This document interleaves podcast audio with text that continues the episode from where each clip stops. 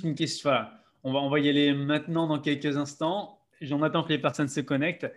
Bienvenue à vous tous pour ce mardi interview. On va passer 30 minutes exceptionnelles avec Charline du, de la page Instagram Orgasme et moi.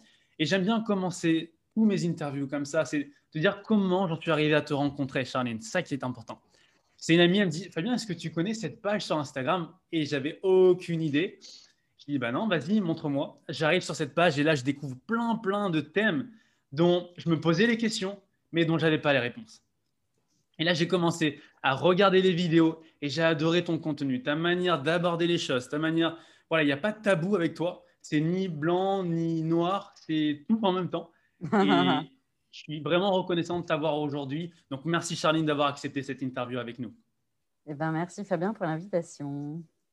Donc, voilà comment j'en suis arrivé à te découvrir. On va voir si les personnes nous entendent bien. Est-ce que vous pouvez nous faire un retour là dans, dans la communauté La Spirale Positive? Est-ce que vous êtes avec nous?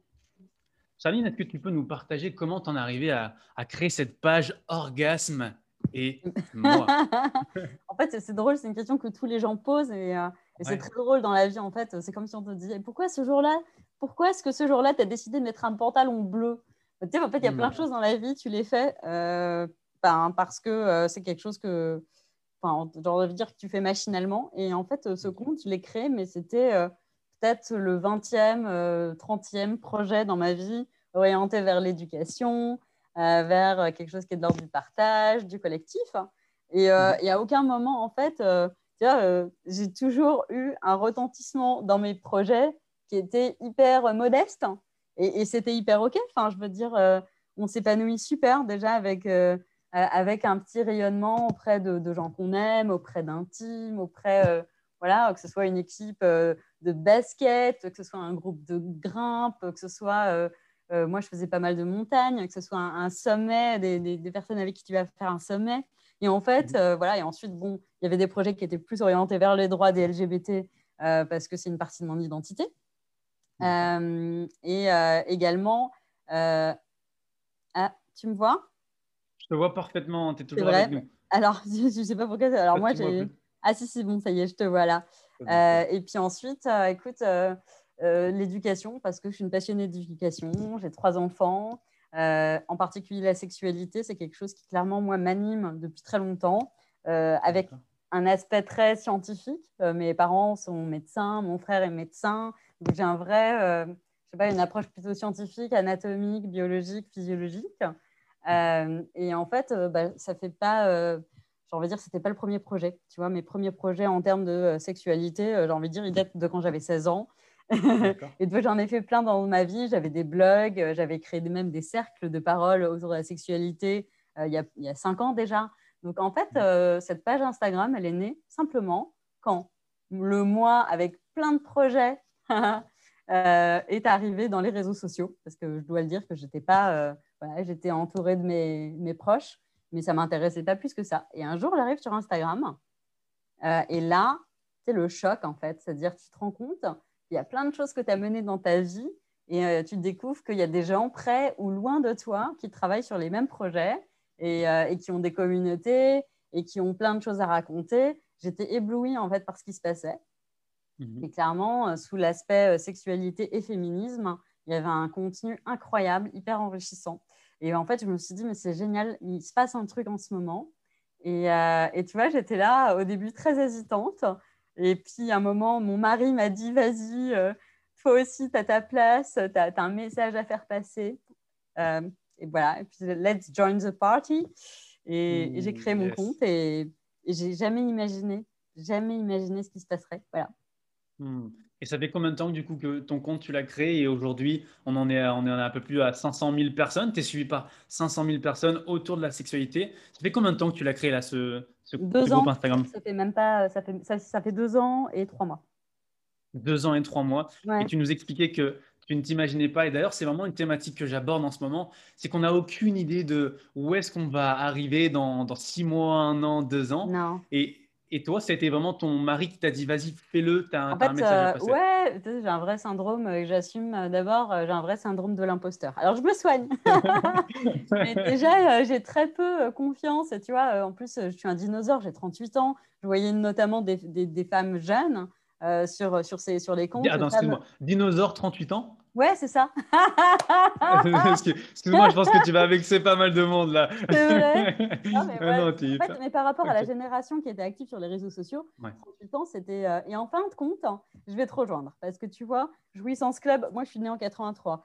Jouissance hmm. Club 1983, Olympe de G 83, Steph Do, euh, donc, euh, qui est vraiment une des grandes spécialistes du BDSM, 83. Euh, Finalement, la team 83, ma génération de femmes, on est surreprésentées, on est hyper active et je trouve qu'on est mmh. plutôt brillante, tu vois, sur, euh, dans ce qu'on fait. Donc finalement, les dinosaures, c'est la revanche des dinosaures. le Jurassique ne nous a pas eu, on est revenu. c'est ça, on est revenu après le Crétacé. Et, euh, et, du coup, on est revenu pour éduquer, on est revenu pour partager et transmettre. Et c'est mmh. cool, en fait. Je suis heureuse, en fait, de pas c'est des, c'est des croyances limitantes. Tu te dis, euh, bon, tu es trop vieille. Euh, tu dis que tu connais rien aux réseaux sociaux. Moi, je, je, connaissais rien. Et, mhm. euh, et aussi, tu dis à personne. C'est-à-dire, moi, j'ai créé un compte. C'est quand même un truc jouissif. C'est-à-dire, tu crées un compte et tu envoies ça à tes. en plus, tu parles de cul. Donc, si tu veux, tu envoies ça à tes 30 amis proches avec qui j'avais fait aussi des projets sur la sexualité en me disant j'espère qu'ils vont quand même venir, que je sois pas toute seule comme une conne sur un compte, tu vois.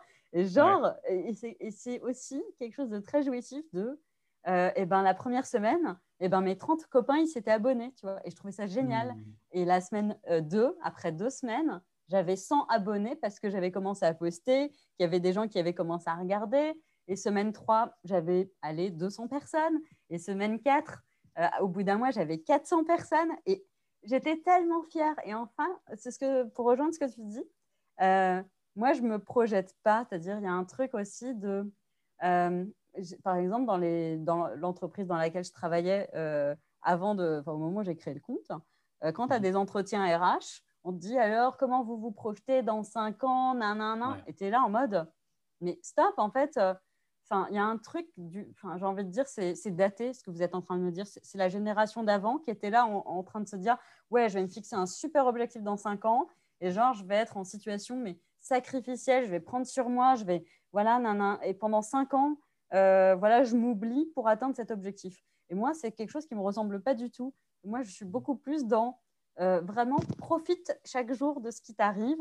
et, et, mmh. en fait, essaie d'avoir du plaisir réel chaque jour dans ce que tu fais, parce que surtout, euh, quand euh, voilà, c'est des, des, choses qui, qui peuvent durer, euh, et ben, il faut se nourrir de plaisir, il faut se nourrir d'amour.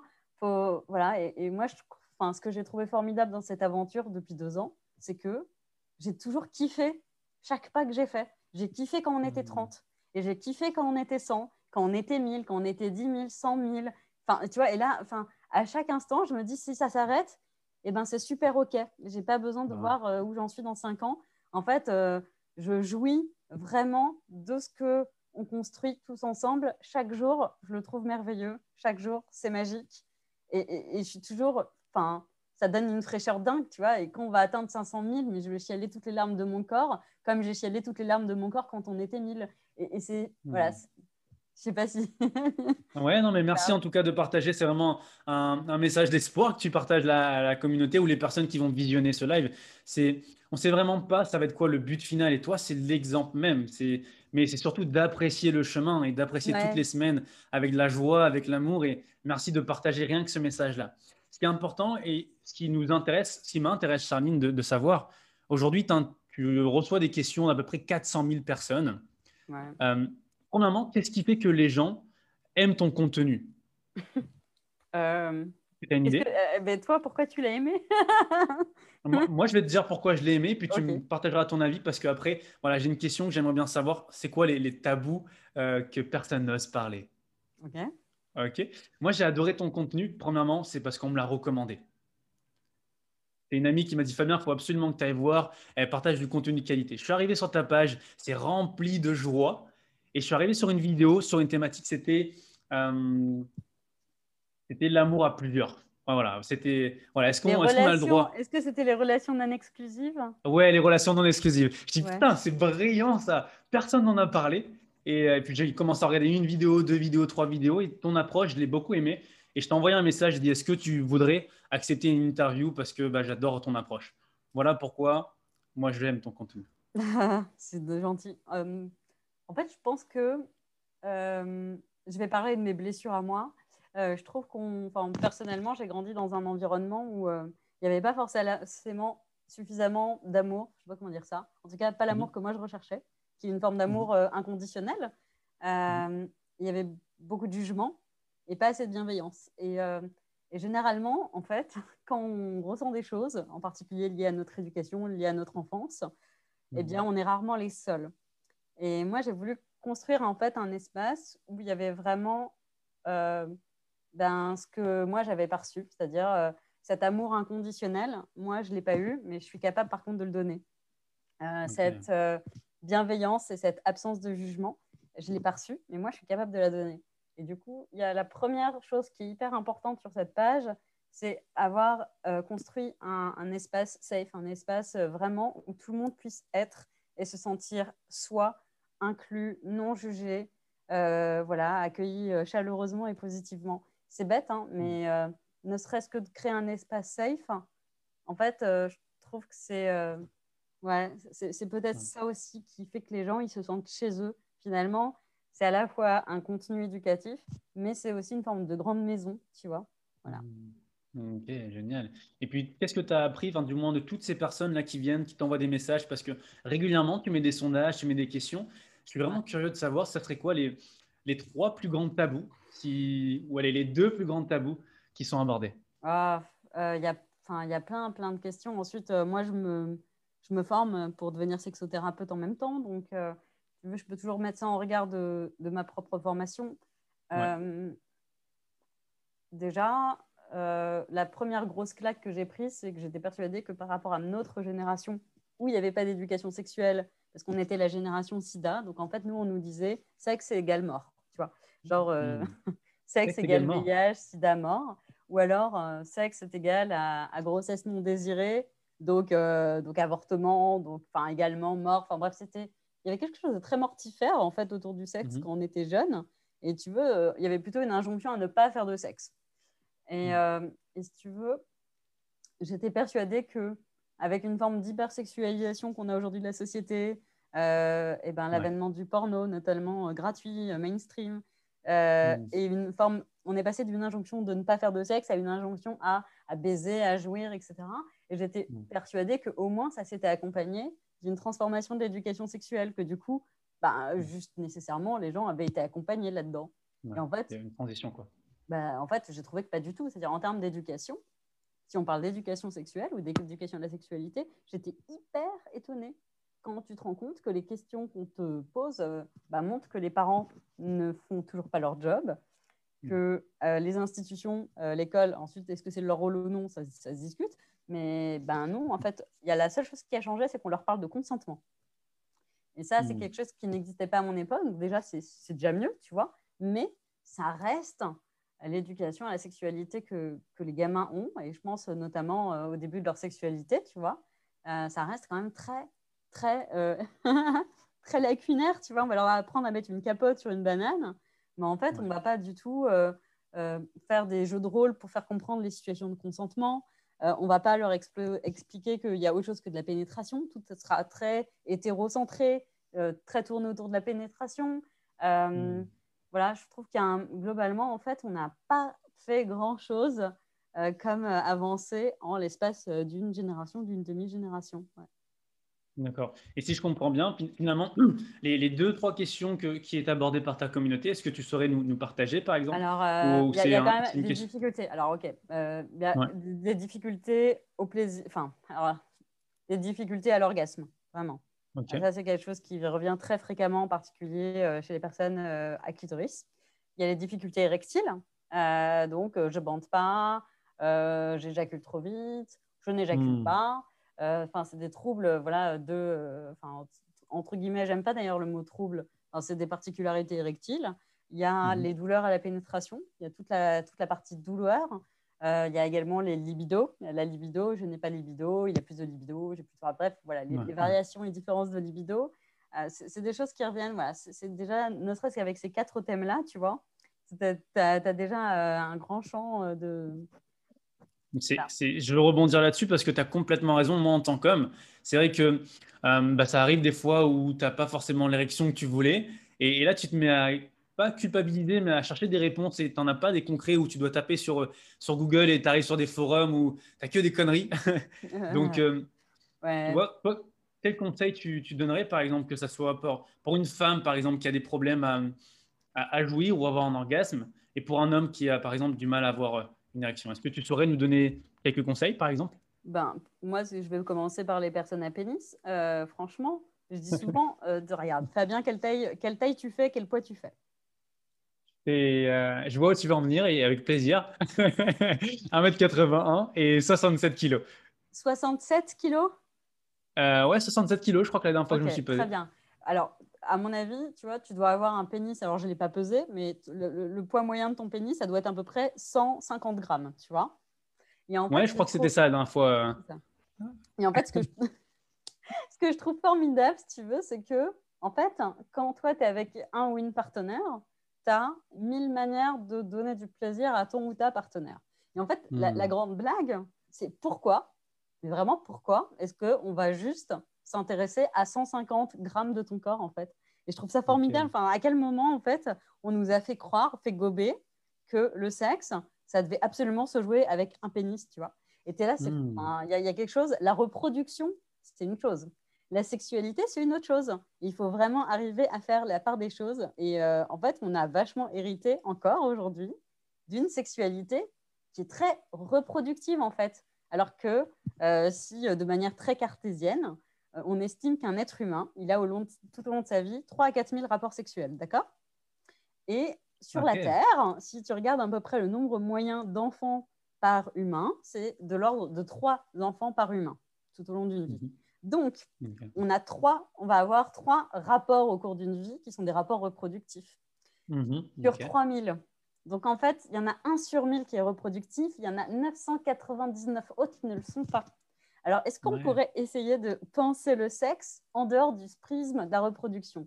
Donc, est-ce qu'on pourrait essayer de s'imaginer que quand on est là pour vivre des moments intimes avec une personne, eh ben, en fait, le pénis, mais il marche, enfin, il est en érection, il n'est pas en érection, il éjacule, il éjacule pas, euh, ou vite. Mais en fait, on s'en cogne. Tu veux dire, toi, tu as 67 kilos pour donner du plaisir à ton ta partenaire, tu vois, tu as des doigts, tu as une bouche, tu as potentiellement euh, une mallette avec des centaines de jeux dedans euh, pour t'amuser. Euh, accessoirement, tu as également une prostate. je veux dire, en fait, mais à quel moment on s'en... Enfin, pourquoi? En fait, on s'en cogne de ton hmm. pénis. Et d'ailleurs, plus on va s'en cogner, plus mieux il va fonctionner. Parce que moins on lui met la pression, hmm. généralement, mieux il fonctionne. Voilà. Complètement. Boum. Alors là, tu viens de, de déculpabiliser tous les hommes. C'est cadeau, tenez. ouais, merci déjà d'apporter cette vision. Euh, c'est vraiment, vraiment apprécié. Puis, pour, euh, pour une femme, du coup, est-ce que c'est la même eh histoire de, de, ben, grammes Ouais, bah, enfin, la première chose, c'est que si tu as mal lors de la pénétration, bah, si tu veux, c'est la pénétration à la même place que, ce que je t'ai donné pour, pour le pénis. C'est-à-dire tu as besoin d'être pénétré pour avoir un gosse. Mais fondamentalement, à, quel moment, en fait, alors, on va reprendre. Alors, je ne l'ai pas, j'avais pas préparé là, mais on a un gland du clito. Alors, attends, hop. Ah le clitoris, tu vois, on le voit, il est dans ma chambre, tu vois. Et ben voilà, le gland du clito, c'est la partie tout en haut en, jaune qui est courbée. Voilà, c'est le bec du clito. C'est euh, là où ça situe l'essentiel des terminaisons nerveuses du clitoris. Mais ce gland du clito, ben, il n'est mm. pas à l'intérieur, il n'est pas au fond du vagin, il est à l'extérieur. Il est en haut de la vulve. Mm. Il est là, tu vois. Il, est, euh, hop, il est là, le gland du clito, tu vois. Il est vraiment, il est là, quoi. Donc en fait, euh, si la pénétration te fait mal, mais en fait, euh, dans la mesure où tu as besoin, comme 80% des femmes, d'une stimulation du gland du clito pour arriver à l'orgasme, bah, juste oublie la pénétration et, des manières de stimuler le gland du clito, mais il y en a infiniment. il y a le, pommeau de douche, euh, il, y a, euh, il y, a, tes doigts, il y a des, stimulateurs, des vibros, il y a la langue de ton ou ta partenaire, il y a les doigts de ton ou ta partenaire, il y a tout ça en même temps, et puis tu as aussi un cul, euh, et tu peux aussi avoir du plaisir anal, même si tu as un clitoris.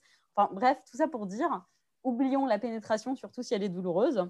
Il n'y a aucune injonction à la pénétration, d'abord. Et ensuite, si tu as du mal à jouir avec un ou une partenaire qui arrive seul, mais que tu as du mal avec quand tu es avec quelqu'un, eh ben, la première des choses à faire, ça j'incite tout le monde à le faire, c'est masturbe-toi, comme tu fais quand tu es seul, en présence de ton partenaire, pour faire tomber en fait euh, un, truc qui est vraiment lourd à faire tomber, qui est, c'est très compliqué d'assumer son plaisir en, présence d'une autre personne, parce qu'on nous a fait croire que c'était honteux, que c'était sale, que c'était tabou. C'est très dur à assumer. Et avant même d'avancer, ben, fais ce qui marche quand tu es seul. Et si tu dois te serrer, il y a des filles, elles arrivent à avoir des orgasmes en serrant les jambes très fort ou en faisant du humping, euh, en se frottant sur un coussin ou leur matelas ou à plat ventre. Mmh. Fais exactement ce que tu fais quand tu es seul alors qu'il y a ton ta partenaire à côté de toi. Et déjà, quand tu feras tomber cette espèce de blocage de je vais assumer mon plaisir en présence de cette personne-là, et eh ben après, l'étape numéro 2, c'est je vais l'inviter à participer, à, m'accompagner en fait dans cette stimulation-là. Et on va commencer à jouer à deux. Et puis à un moment, ben voilà, ça sera de plus en plus euh, une activité de duo. Et Ok, merci, merci pour le partage. J'espère que vous avez aimé ça. On arrive à la fin, il nous reste 9 minutes, je vais respecter ton temps. Mais je, suis vraiment curieux, pourquoi aujourd'hui, je ne sais pas si toi tu le sens, peut-être pas plus que les autres, c'est cette pression qu'on a à parler de, de, de, sexe. Hein. Tu sens qu'il y a des gens qui sont mal à l'aise de parler de sexe. D'où ça vient ce euh, malaise-là? Alors déjà, il n'y a aucune. alors, y a aucune déjà, chacun son niveau de pudeur. C'est ok de, c'est ok d'être à l'aise. Euh, c'est hmm. ok. Enfin, il n'y a pas de on n'a pas à, à genre euh, euh parler faire comme genre ça que c'est facile. Euh, enfin, en l'occurrence, pour moi, c'est pas un problème parce que je vois pas, enfin, ça l'a jamais été, je vois pas pourquoi ça l'est. Mais si mhm. euh, il y a des personnes qui sont pudiques et qui n'ont pas envie d'en parler, je suis hyper respectueuse de ça. Première chose. Deuxième chose, il y a un vrai, il y a une vraie impasse en termes de transmission. C'est-à-dire globalement, quand tu regardes des parents et des enfants, tu vas t'apercevoir que les parents vont transmettre beaucoup de valeurs, leur passion, leur histoire familiale à leurs enfants. Il y a un mhm. domaine dans lequel généralement il n'y a rien qui passe, c'est une impasse, c'est la sexualité. C'est-à-dire il y a une transmission qui est inexistante parce qu'en fait, les... parce qu'il y a déjà une vraie difficulté des gens à avoir un peu de distance sur leur propre vie intime, y a une vraie difficulté de base, première chose. Deuxième chose, les parents ont souvent peur euh, de dévoiler leur propre intimité à leur enfant. C'est une vraie crainte. Et ils ont peur aussi d'être intrusifs dans l'intimité de leur enfant. Donc, ce n'est pas, pas simple. Il faut avoir un peu de recul et de connaissance. Et il faut arriver à protéger deux intimités qui sont l'intimité des parents, l'intimité des enfants. Et en fait, mhm. il y a beaucoup de parents qui se disent Oh là là, c'est trop compliqué. Je vais lui acheter le guide vie sexuelle. Je vais lui mettre et je lui dire Vas-y, débrouille-toi. C'est généralement ce que font les parents. Et aujourd'hui, eh ben voilà, moi, je suis en train d'écrire un livre. Et du coup, j'étais même là-dessus avant de te rejoindre sur le call en train de finir un livre qui arrive en septembre, qui est un vrai livre où j'accompagne les parents. Génial, c'était la question que j'allais te poser justement. Ouais, parce qu'en fait, moi, je cherchais moi-même un livre pour mes propres enfants. Euh, parce, que mes enfants posent des questions, ils savent très bien le métier que j'ai. Je suis éducatrice sexuelle et bientôt sexothérapeute. Et si tu veux, il n'y a aucun tabou. Donc mes enfants, ils me disent c'est quoi le sexe? Et bien du coup, on en parle. Ensuite, on en parle avec des mots qu'il faut adapter à chaque âge, avec mm. des choses que je leur transmets à, vraiment à adapter à chaque âge. Donc, il y a quand même aussi un travail ben, de recherche que j'ai fait. Et ben, parce que ce livre n'existait pas. Donc, je l'ai mm. créé. Euh, et j'ai vraiment essayé de donner le maximum pour euh, à la fois accompagner les parents, parce qu'en fait, on est très seul quand on est parent, parce que nous-mêmes, on n'a rien reçu. C'est hyper dur hein, de toi faire un travail, sachant que tu n'as pas reçu ce, truc-là. Il faut inventer quelque chose que tu n'as pas reçu. Euh, il faut, déjà, c'est très compliqué quand tu es parent parce que tu es toujours en train de douter de est-ce que je suis un bon parent, est-ce que je suis une bonne maman? Euh, il y a beaucoup d'injonctions. Une bonne maman, ça doit faire ci, ça, ça, ça. Tu es, tout plein d'injonctions. Tu as peur de faire des erreurs. Alors imagine en plus sur un domaine euh, très tabou et où tu n'as rien reçu. Bah, c'est hyper compliqué. Donc, voilà. Donc moi, je, vraiment, j'ai choisi d'accompagner les parents et leurs mmh. enfants voilà, sur ce livre qui, est, qui apparaître en septembre. En septembre. Écoute, tu m'enverras le lien. Je mettrai là sur la description pour que tous les, parents, toutes les personnes qui ont envie d'accompagner leurs enfants dans la sexualité. Charline, je termine tous mes lives de cette manière-là. Et tu vas pas échapper.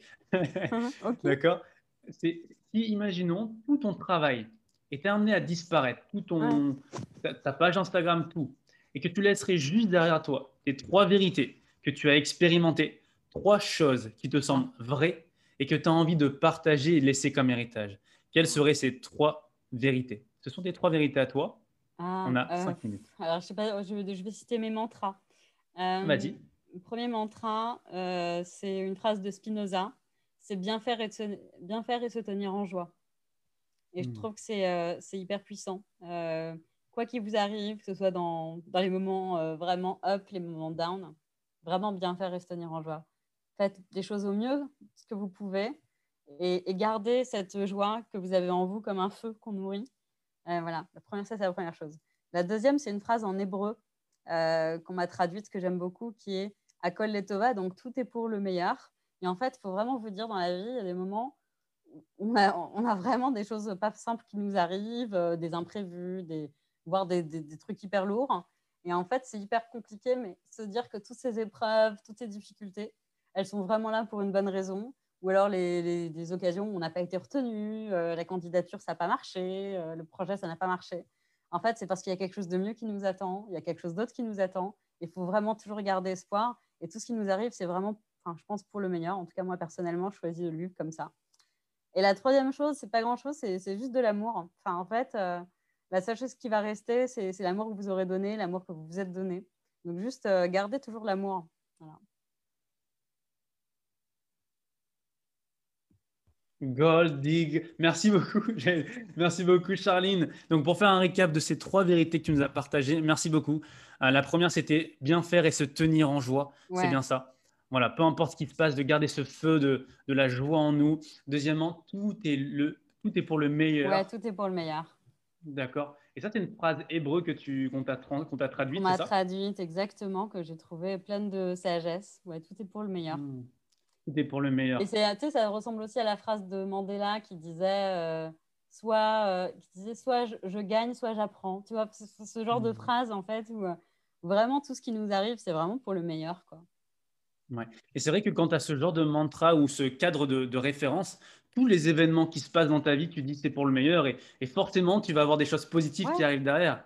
Ouais, Donc, sinon, tu apprends encore une fois. Hein. Si ça marche pas, si tu, si tu te prends une mordale, qu'est-ce que tu veux? Bah, Tu as appris. Tu vois, il y a ah, des choses, euh, typiquement les t-shirts, je me suis dit, bah écoute, ça marche ou j'apprends. Enfin, soit, soit ça marche, soit j'aurais appris. J'ai appris à faire des t-shirts, euh, j'ai appris à comment ça s'est passé. Enfin, c'est, voilà, c'est encore une fois, faut tenter aussi, mais ça, c'est. faut pas avoir peur de l'échec. Moi, je pense que on est quand même très éduqué dans l'échec, c'est mal. Et c'est aussi une mmh. culture de l'échec. Moi, j'ai une vraie culture de l'échec. Je trouve que c'est bien d'avoir des mmh. échecs. Euh, ça veut dire que tu as essayé et que tu peux être super fier d'avoir essayé.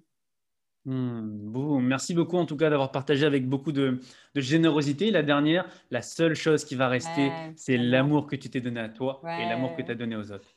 Donc merci d'avoir donné de l'amour à ma communauté, merci de, m'avoir donné de l'amour dans cette, cet échange qu'on a passé ensemble. Où est-ce que les gens peuvent te retrouver, Charline? Est-ce que tu as une page? Instagram? Insta, ouais, Facebook, euh, je suis pas dessus. Enfin, j'ai créé une page, euh, mais juste pour me connecter, mais je ne suis pas active. Euh, Instagram, euh, je suis super active. Voilà. Instagram, et c'est là-bas qu'on va pouvoir retrouver tous tes t-shirts. Euh, ouais, surtout mes lives. Allez regarder dans l'IGTV, vous verrez, il y a une trentaine de lives. Il y a des, des, vidéos éducatives, il y a des stories à la une sur 120 sujets différents. Voilà, il y a vraiment, chacun peut se nourrir de ce qu'il veut. Voilà. Vraiment, vraiment, tu, tu, partages énormément de valeur sur, ton, sur, ton, sur ta page Instagram. Donc, merci pour ça. Et on a terminé dans les 30 minutes. Je vous avais prévenu que ça allait être 30 minutes intenses. J'espère que vous avez aimé. Mettez dans les commentaires quelle est la pépite ou les pépites que vous avez retenues de ce live. Et en tout cas, merci Charline pour ce moment euh, de partage. Merci à toi. Bye bye. Ciao tout le monde.